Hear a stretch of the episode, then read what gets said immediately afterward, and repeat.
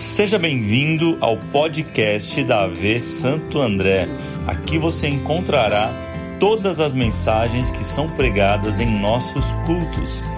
Que Deus fale com você. Gênesis capítulo 50. Gênesis 50, eu, até pedi, não foi coincidência, eu pedi para o louvor cantar essa, essa última canção, é, porque exatamente ela é tirada desse texto que nós vamos ler.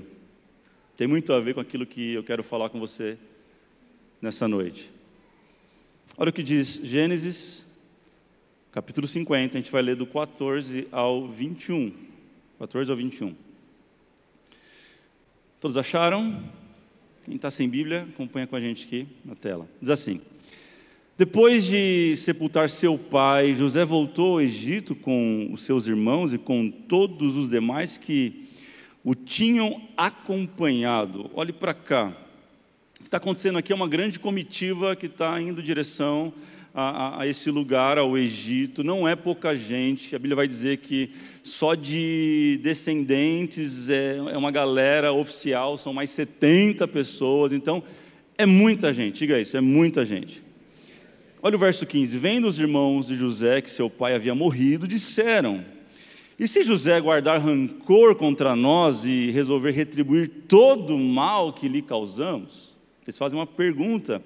E essa pergunta, preste atenção, que eles não estão arrependidos de algo e por isso estão preocupados. Mas é o tipo de coisa que a gente faz e não se arrepende, mas fica com medo da consequência. Já fez isso? Criança faz muito isso. A criança ela, tá, ela tem medo que o pai vai, vai dar uns tapas vai brigar com ela, vai pôr de castigo. Então, ela, geralmente ela não se arrepende, mas ela já faz algo errado e já olha assim para o pai, porque ela sabe que vem as consequências, e é esse sentimento que está passando pelo coração dos irmãos de José. É aquele momento que você está no trânsito e de repente você toma uma fechada, e a hora que você abre o vidro e vai xingar, você vê que é o pastor. Você não, não dá tempo de arrepender mas você tem um medo da consequência. Estou brincando, mas acontece, né? Esses dias aconteceu algo muito engraçado, semelhante, mas eu não vou falar quem foi. Verso 16: Então mandaram um recado a José, dizendo: Antes de morrer, teu pai nos ordenou.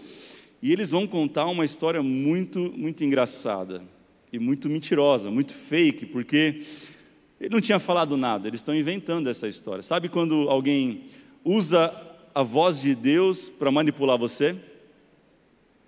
Sabe quando você está afim de uma garota? Ou quando você esteve afim de uma garota? E aí você falou assim: ó, Deus falou comigo. Que você vai casar comigo. Aí a menina olha para você e fala assim: Não, cara, se Deus quiser, ele fala comigo. Eu não aceito intermediário. É mais ou menos isso que está que tá acontecendo. Olha, olha o que eles estão dizendo que o pai disse, né? É o seguinte, verso 17: Peço-lhe que perdoe os erros e pecados dos seus irmãos que o trataram com tanta maldade. Agora, pois, perdoa os pecados dos servos do teu pai. É, quando recebeu o recado, José chorou, gente. E por que, que a gente sabe que isso é verdade? Que quer dizer que é mentira o que eles estão falando e que é verdade que eles estão mentindo. Porque aqui já tinha se passado aproximadamente 90 dias da morte de, de Jacó. Eles tinham chorado muito já, eles já tinham enterrado o pai, já estava tudo resolvido, então tá, esse choro aqui é a famosa lágrima de crocodilo que eles têm, esse, enfim. Verso 18: Depois vieram seus irmãos, prostraram-se diante dele e disseram: Aqui estamos, somos teus? Somos teus? Só quem jantou? Somos teus? Pouca gente jantou, amém, entendi. José, porém, lhe disse: Não tenham medo, estaria eu no lugar de Deus? E aqui vem o que nós acabamos de cantar, verso 20. Vamos ler juntos, verso 20, pode ser? Um, dois, três. Vocês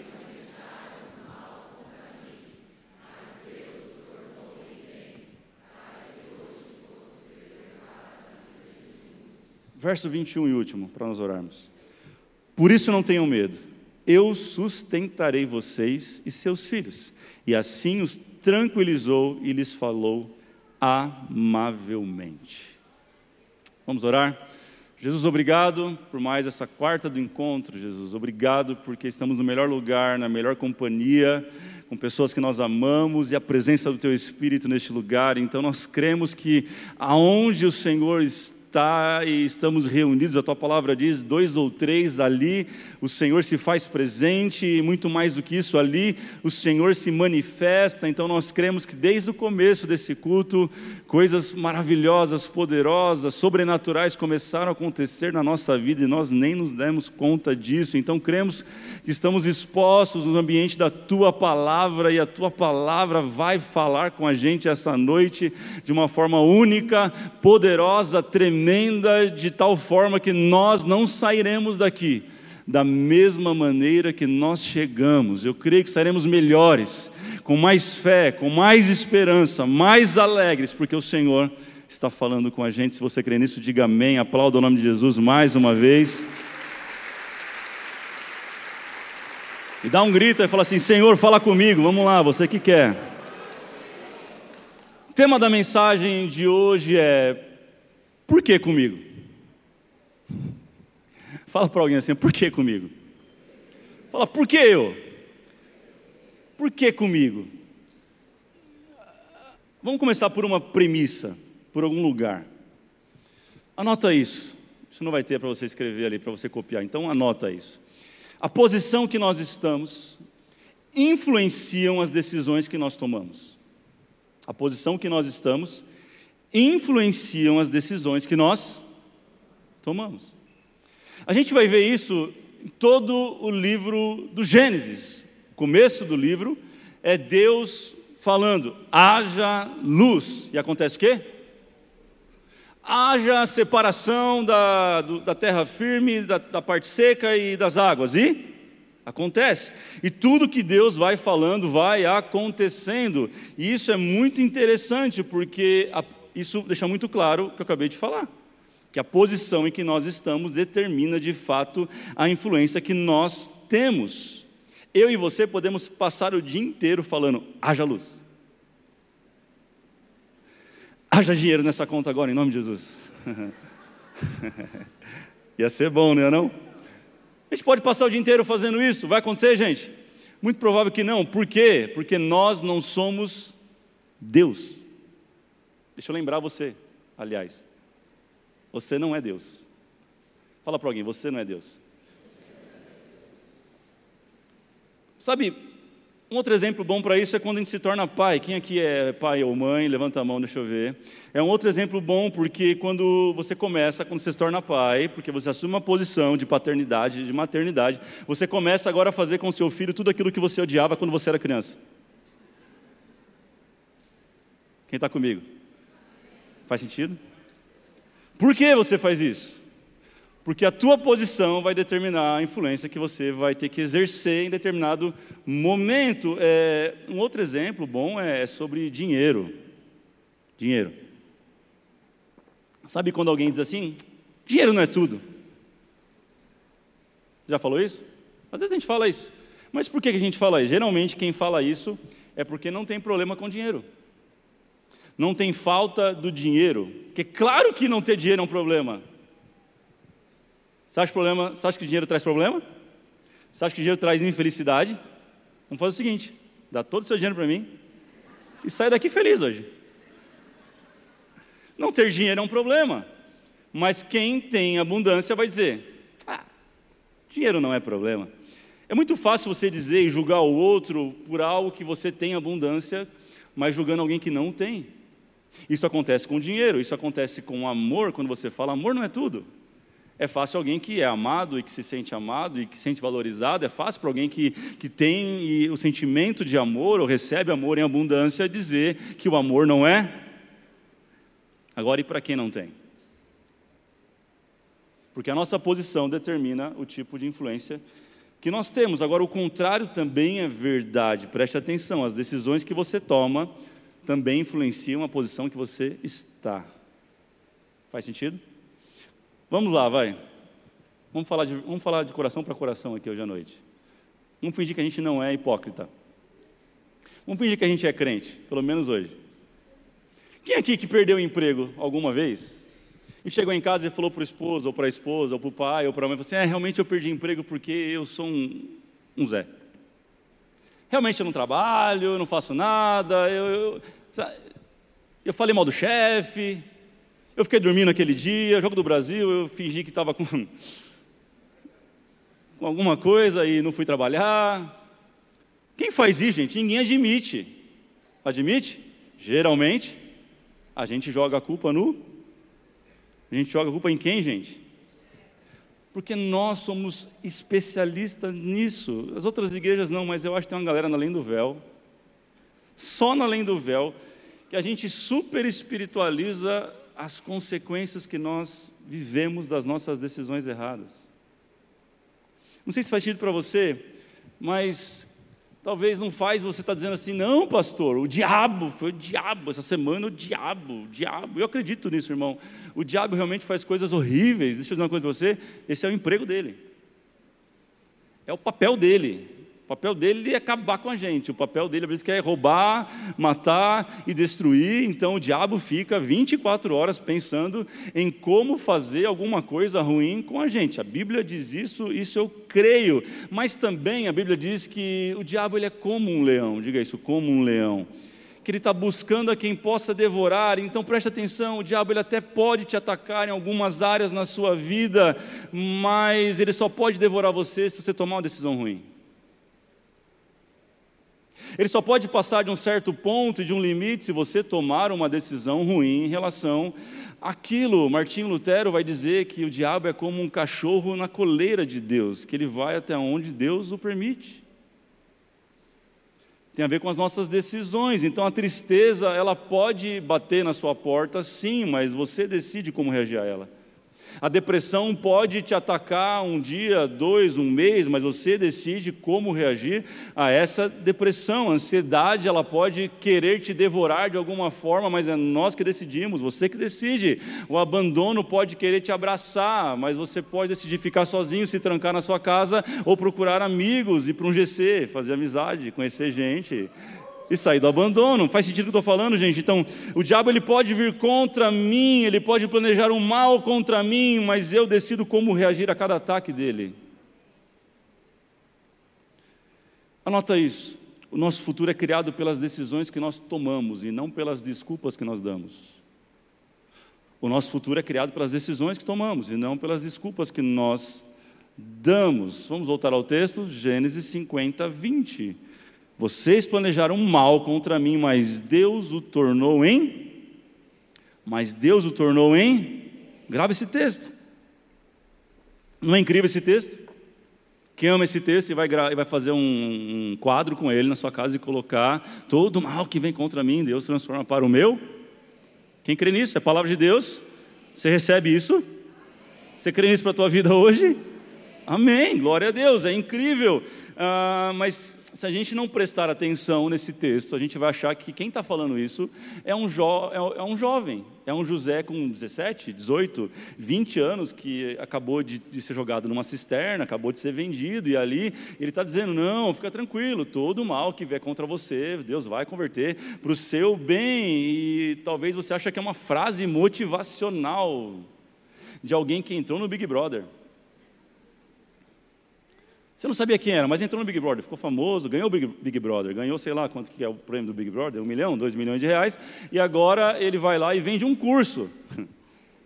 Três passos para o sucesso. Parece que a gente está ouvindo alguém, essa frase parece isso, motivacional.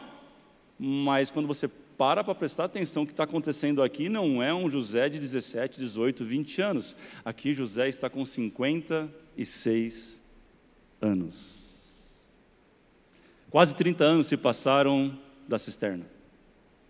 Quase 30 anos se passaram que ele foi traído pelos seus irmãos. Quase 30 anos se passaram que ele foi jogado e depois vendido como escravo por uma caravana que passava em direção ao Egito. Então eu acho que vale a pena a gente pensar o que está acontecendo nessa história. Eu acho que vale a pena a gente considerar o que José quer falar com a gente hoje, nessa noite. Então, se você não começou a notar, comece agora a notar. Pelo menos duas coisas eu aprendo com o José que eu quero compartilhar com você hoje. Em primeiro lugar, anote isso. Antes de anotar, fala para alguém assim: ó, não pule as etapas. Fala para o outro lado para não ficar com ciúmes, não pule as etapas. Gente, por mais dolorido que seja, você não deve pular as etapas. Existem coisas que nós só aprendemos na dor. É verdade. Eu não gostaria de falar isso, mas é o que José está me ensinando. Tem coisas que só aprende na dor. Existe uma frase que talvez você conhece que diz assim que mar calmo, ela não produz, não produz bons marinheiros. São as adversidades, as lutas, as angústias, as tristezas, os enfrentamentos, as guerras, as traições, tudo isso é que vai fazer sentido em algum momento. Quem aqui está numa situação que jamais gostaria de estar?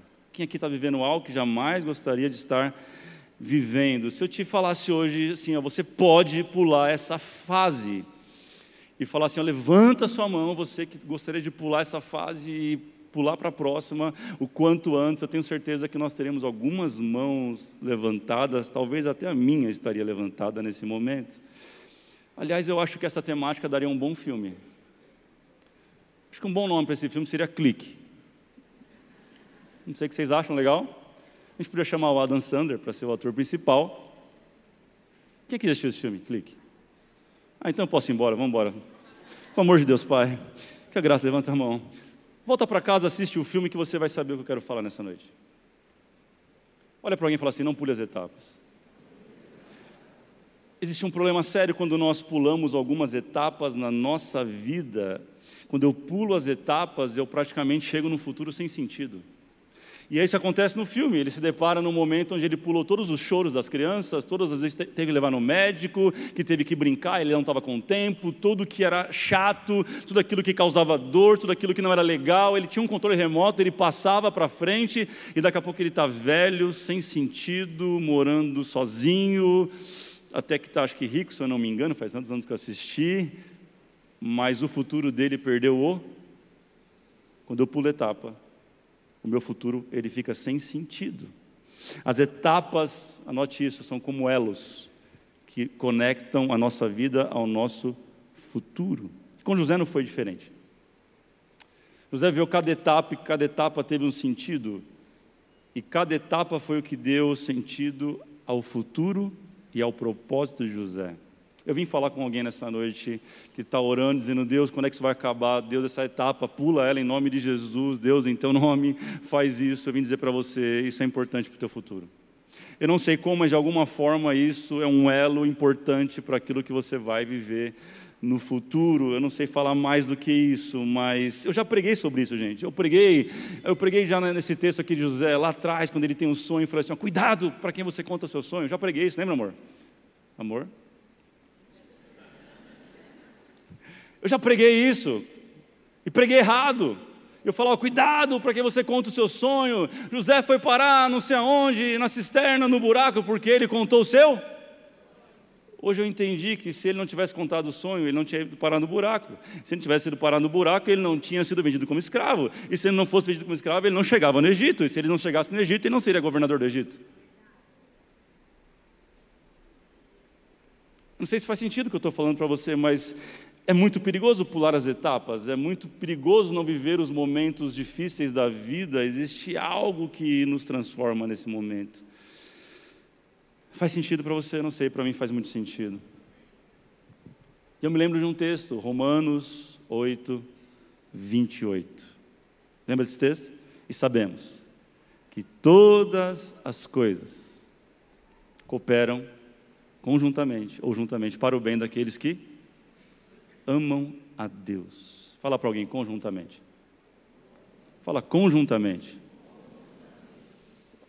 Por muito tempo interpretaram errado esse texto, mas o original está falando sobre isso. Todas as coisas cooperam conjuntamente. Conjuntamente. Fala para alguém mais forte, conjuntamente. A gente vai chegar lá no final, mas a gente tem que passar pelo conjuntamente. Às vezes eu imagino Deus e eu imagino, isso é para mim, talvez não serve para você. Mas eu imagino Deus como um grande chefe de cozinha. Um renomado chefe de cozinha. Que tem uma ideia brilhante para uma nova receita. E aí ele, e todo chefe renomado, ele que vai lançar uma receita nova, ele não vai mandar ninguém comprar os ingredientes. O que, que ele faz?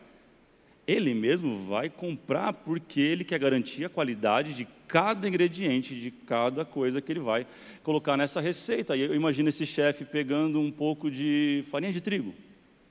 Ele pega alguns ovos. Aí ele vai no, tá no mercado, ele lembra, poxa, acho que eu vou comprar frutas vermelhas, fazer uma calda de frutas vermelhas.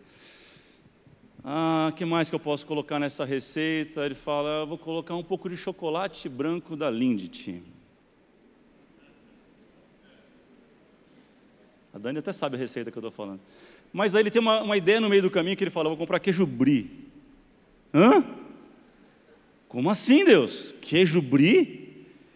Como assim você vai colocar queijo brie com. O que, que você está fazendo? Mas ele é um chefe renomado, lembra? Ele tem três estrelas Michelin, ele sabe o que ele está fazendo. Porque a gente olha para, às vezes, para a receita da nossa vida e os ingredientes que estão chegando e se encaixando, e você fala, tá louco? Deus tem alguma coisa errada. Por que comigo? Faz com o outro. Né? Sim ou não? Por que comigo? Por que eu? Por que tudo acontece comigo? Logo agora, Deus, comigo? Mas eu tenho uma boa notícia: ele é um chefe renomado. Ele sabe o que ele está fazendo. Talvez ele vai fazer a melhor pizza que você nunca comeu na sua vida. Deu até água na boca, porque isso é uma receita de uma pizza que eu comi esses dias, gente. É a melhor pizza da vida. Depois eu conto para vocês onde que é. E às vezes é isso que ele está fazendo. Existe um conjuntamente. Fala para alguém, conjuntamente. O ponto é, guarde isso, que a vida ela é cheia de eventos e em cada evento você precisa tomar uma decisão. José foi parar na prisão. Evento. José se torna exemplo de lá e o carcereiro dá chave para ele. Foi decisão de José, seu exemplo. José vai para a prisão de novo por causa da mulher de Boitifá. Fala, evento. e lá ele interpreta dois sonhos. Fala assim: decisão. Percebe que a vida é cheia de eventos e decisões, eventos e decisões, coisas que acontecem, a gente decide com aquilo que aconteceu com a gente. Hoje você veio para um culto, isso aqui é o é um evento, diga evento. É um momento, é um lugar, é um, é um que você veio para cá. Agora você tomou uma decisão na hora do louvor. Diga assim, louvor, evento. Agora você decidiu adorar ou ficar olhando. Fala para alguém, decisão. A vida é feita de eventos e decisões, momentos e decisões. Às vezes a gente não vai conseguir controlar o que acontece com a gente, mas a gente consegue pelo menos definir como a gente reage àquilo que acontece com a gente. José é um exemplo disso, porque cada etapa ele nos ensina coisas preciosas. Então, olhe para alguém com todo o carinho e fala assim: ó, pare de culpar os eventos e tome uma decisão. Qual? Não sei. Volta para o texto comigo. José, eu estou indo para o final já. José era muito amado pelo seu pai Jacó. Era ou não era? Ele dá uma túnica da Gucci para ele. José era filho de Raquel, a mulher que Jacó amava. Ele não amava Lia, Lia foi dado como gambiarra para ele. Ele amava Raquel e é por isso que ele ama José, porque José é o filho que ele, da mulher que ele ama. José também, por sua vez, diz a Bíblia que ele amava muito seu pai, não muito seus irmãos, eu acho, acho que ele tinha motivo para isso. E José agora ele está diante de uma decisão. Nós estamos lendo José com 56 anos, um homem maduro que venceu um monte de etapa na vida, diante de uma decisão. Qual decisão? Eu mato esse desgraçado que está cara na ou perdoo? Pastor falou desgraçado, gente. Você fala coisa pior. Sabe o que é desgraçado? Sem graça. Que bom. Vocês têm um pastor que ensina direito. Ele tem uma decisão, diga uma decisão. Ele está num evento, gente. Qual é o evento? Seus irmãos estão na frente dele, contando uma mentira, falando uma lorota, e agora ele tem que decidir o que ele faz. Ele perdoa ou ele se vinga. Ele perdoa ou ele retribui o mal. Ele perdoa ou ele joga na prisão. Ele perdoa ou ele manda colocar num, num pedaço de pau cada um e dá uma surra em cada um, que talvez era o que eu faria, não sei você. E não vem comigo não, que você ia fazer muito pior do que eu. Você falou, dava uma surra de vara de marmelo. ou chinelo, ou havaiana de pau. Sabe, ele está diante de uma grande decisão. Mas eu aprendo algo poderoso que, e a vida deles nos mostra isso, que antes de chegar numa grande decisão, sempre nós teremos pequenas decisões para tomar na vida. Pecar com a mulher de Potifar ou fugir? Reclamar na prisão ou servir? Chorar porque foi traído ou trabalhar com excelência na prisão? Fazer de qualquer jeito ou fazer direito? Ser usado por Deus para revelar um sonho ou fazer justiça com o cara que não revelou o sonho e deixou na prisão? Ele tem uma decisão: fazer de coração ou fazer quando todo mundo, ou só quando todo mundo está vendo? Tomar atalhos ou trilhar o caminho certo? Isso me leva ao ponto número dois e último. Anote isso: pequenas decisões é igual a grandes posições. Fala para alguém, pequenas decisões é igual a grandes posições.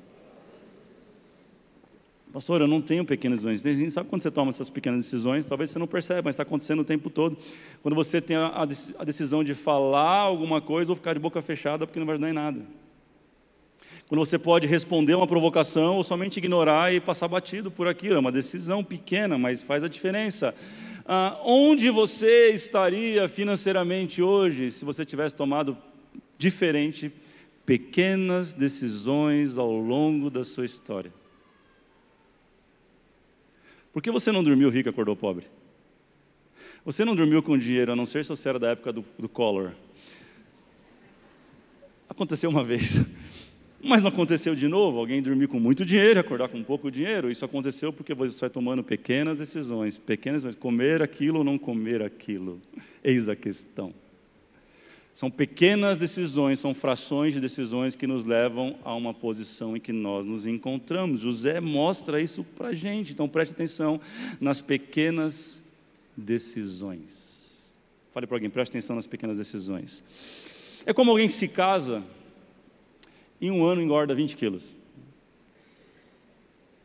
Levante a sua mão, estou brincando, não faz isso não. Acontece ou não acontece? Acontece ou não acontece? Se casar em um ano, 20 quilos? Sim ou não? Acontece. Mas eu te pergunto, foi a de mel que te engordou desse jeito? Foi. Foi, gente? Não. Foi a primeira semana de casamento? Foi, foram pequenas decisões. Pequenas decisões. Aí você desculpa, é porque ela cozinha demais, pastor. É que a comida dela é irresistível. Você decidiu ceder aquela tentação ou não, e por isso você chegou num resultado. Mas não adianta você reclamar agora do resultado de 20 quilos pelas pequenas decisões que você tomou durante o ano inteiro. É... E estamos chegando no final de ano. Parabéns, presta atenção no que eu estou falando. Fala para alguém, decisões. José está diante de uma decisão. Seu pai morreu e agora a única coisa que influencia a sua decisão não é mais o seu pai, não é mais nada, mas é o seu relacionamento com Deus.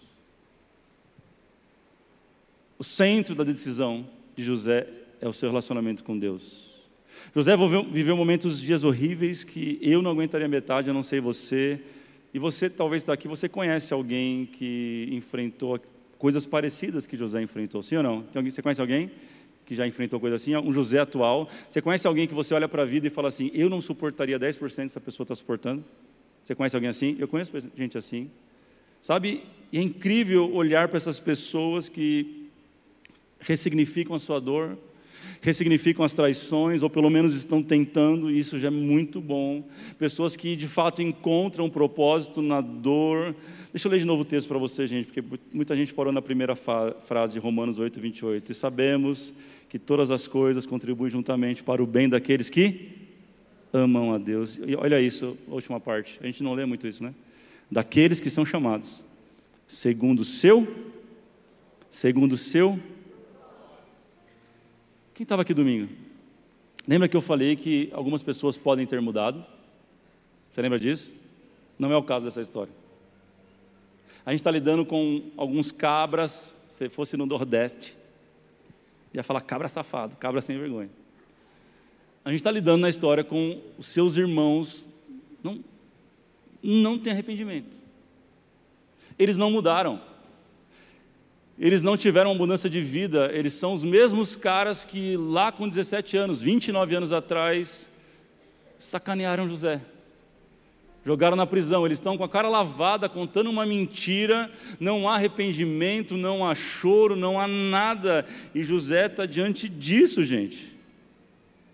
29 anos e eles não mudaram. E o texto diz que eles estão de joelhos, clamando pela vida deles, pedindo pelo amor de Deus com o coração todo errado. E José tem que tomar uma decisão. Às vezes eu e você vamos deparar com situações assim também, diante de pessoas que não merecem o nosso perdão, diante de situações que não merecem que a gente se levante, diante de situações que não merecem que a gente perdoe ou que a gente haja de forma benevolente. A gente vai se deparar com situações assim.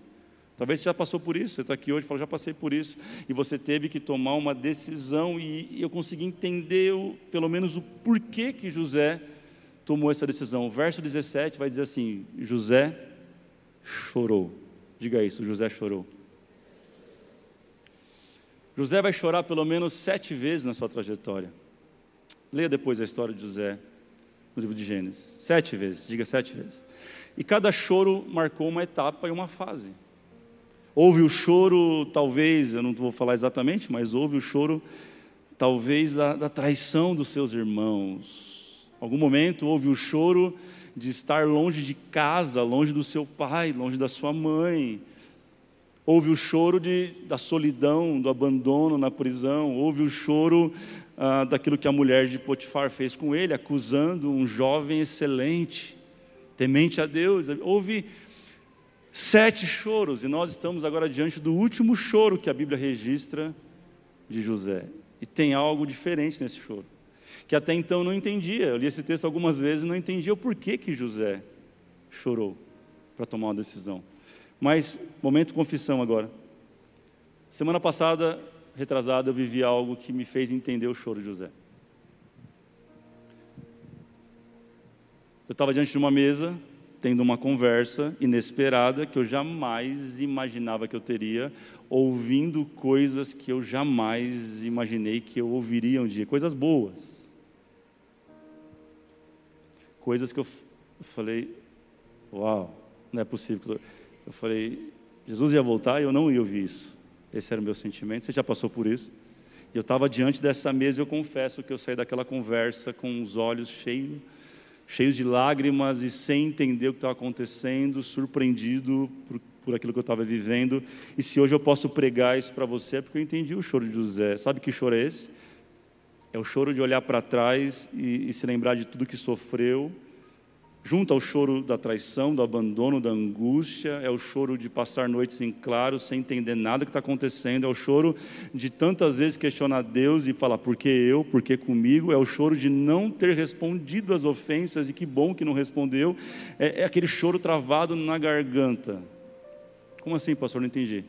José olha onde Deus colocou ele, a posição onde ele está, governador do Egito, e agora José reconhece a posição que Deus o colocou e, e sabe que quanto maior a posição, quanto maior a exposição, as atitudes nossas vão ser maiores. Agora ele está num lugar que as pessoas olham para ele para ver qual decisão ele está tomando, então ele é responsável por um monte de gente. Quando Deus te colocar em, em desafios enormes, é porque Ele está te dando a oportunidade de influenciar centenas e milhares de pessoas por, por aquilo que você está vivendo. E José está nesse lugar, gente. Ele é governador do Egito, é o segundo homem mais importante do Egito. Eu entendi o choro dele. É um choro de quem entendeu o propósito. É o choro de quem entendeu conjuntamente. É um choro de alegria, de satisfação agora por começar a compreender cada etapa que ele passou na sua vida e por que, que ele passou. O que, tem a ver comigo isso, pastor? Talvez você está se perguntando. É que Deus quer te levar para esse choro nessa noite. Deus quer te levar para esse lugar nessa noite.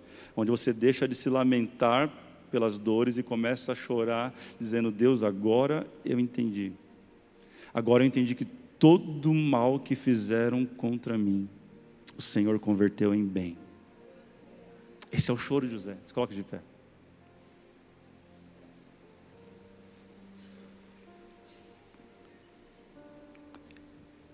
Sabe que choro é esse? Diga para alguém, sabe que choro é esse? Gente, esse choro é o choro de alguém que entendeu assim: por que comigo? Por que comigo? Esse é o choro de José. E agora faz sentido a gente ler o verso 20 de novo. Vocês planejaram o mal contra mim, mas Deus o tornou em bem, para que hoje, para que hoje fosse preservada a vida de muitos.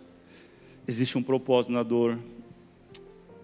Infelizmente eu sou limitado e não consigo ir além disso, mas eu espero que o Espírito Santo carregue essa palavra no teu coração e te leve a transicionar de fase a um choro diferente, talvez, do que você tem experimentado aqui até hoje.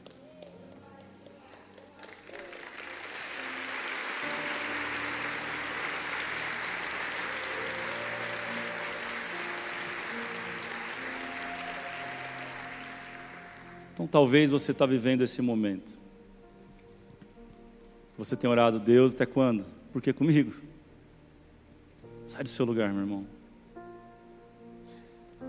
Você não enfrentou trânsito, você não veio direto do trabalho, sabe, para assistir um culto, você veio para se entregar como sacrifício vivo a Ele nessa noite. Às vezes não cabe a gente entender, às vezes não cabe para a gente compreender, a nossa mente é limitada. Às vezes é hora de transicionar o nosso choro. Sabe, quando eu escrevi essa mensagem, Deus falava claramente no meu coração de pessoas queriam vencer essa etapa. Que hoje algo ia ser liberado do céu sobre a tua vida, então sai do teu lugar, meu irmão. Se for preciso chorar, chore. Se for preciso rasgar o teu coração, rasgue. Mas creia que Ele pode transformar todo mal em bem. Todo mal em bens. Eu sei que você está olhando para mim, para o meu discurso nessa noite, falando: não, pastor, o que eu estou vivendo Ele não pode transformar. José também pensou isso em cada etapa da sua vida. José também disse isso em cada etapa da sua vida. Internamente ele falou: Por que comigo? Mas no final ele entendeu. E se você não entendeu, é talvez porque o final não chegou. Mas Deus quer te dar graça para avançar para a próxima fase.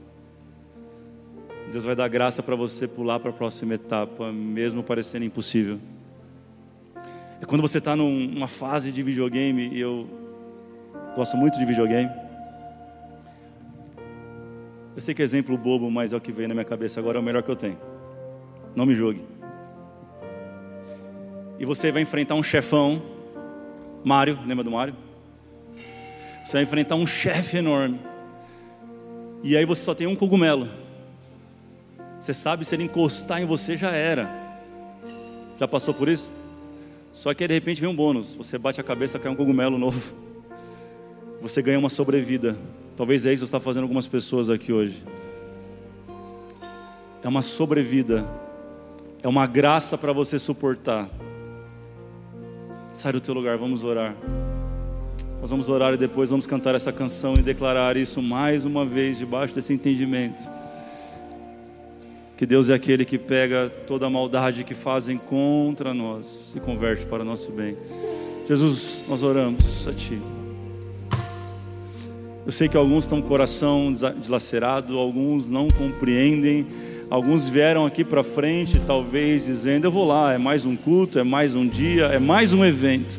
Mas Jesus, eu quero crer, ó Pai, eu creio na verdade que a atitude dessa pessoa só de sair do seu lugar e dizer assim: Eu vou lá, porque eu creio que Deus é poderoso para converter todo mal em bem na minha vida, está neste lugar, está se movendo nesta casa. Então, eu quero declarar sobre a tua vida que só você ter saído do seu lugar e vindo à frente, Deus já está fazendo coisas poderosas no teu coração, Ele já está respondendo aquilo que eu não consegui responder. O Espírito Santo está se movendo de uma forma única sobre a tua vida nesta noite, dando respostas que você nunca teve, e talvez a resposta vai ser: aquieta-te, acalma-te, espera mais um pouco. Eu estou agindo, eu estou fazendo, eu estou ainda movendo, ainda não está pronto, ainda não chegou o final.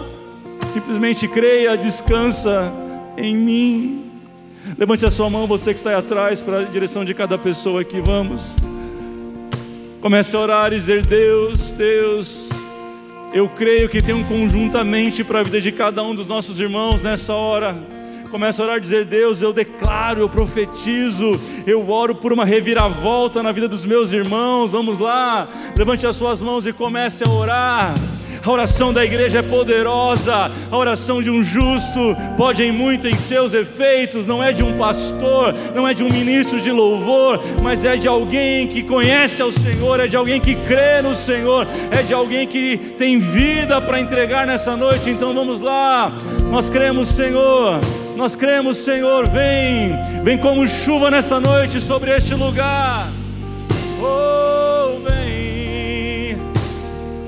nós declaramos que nenhuma arma forjada contra nós prosperará, Senhor. Nós declaramos que a escuridão, ela não prevalecerá. Nós declaramos que vai amanhecer na vida do nosso irmão hoje, ou amanhã, ou depois de amanhã, ou semana que vem, eu não sei, mas nós cremos, nós cremos, nós cremos, nós cremos.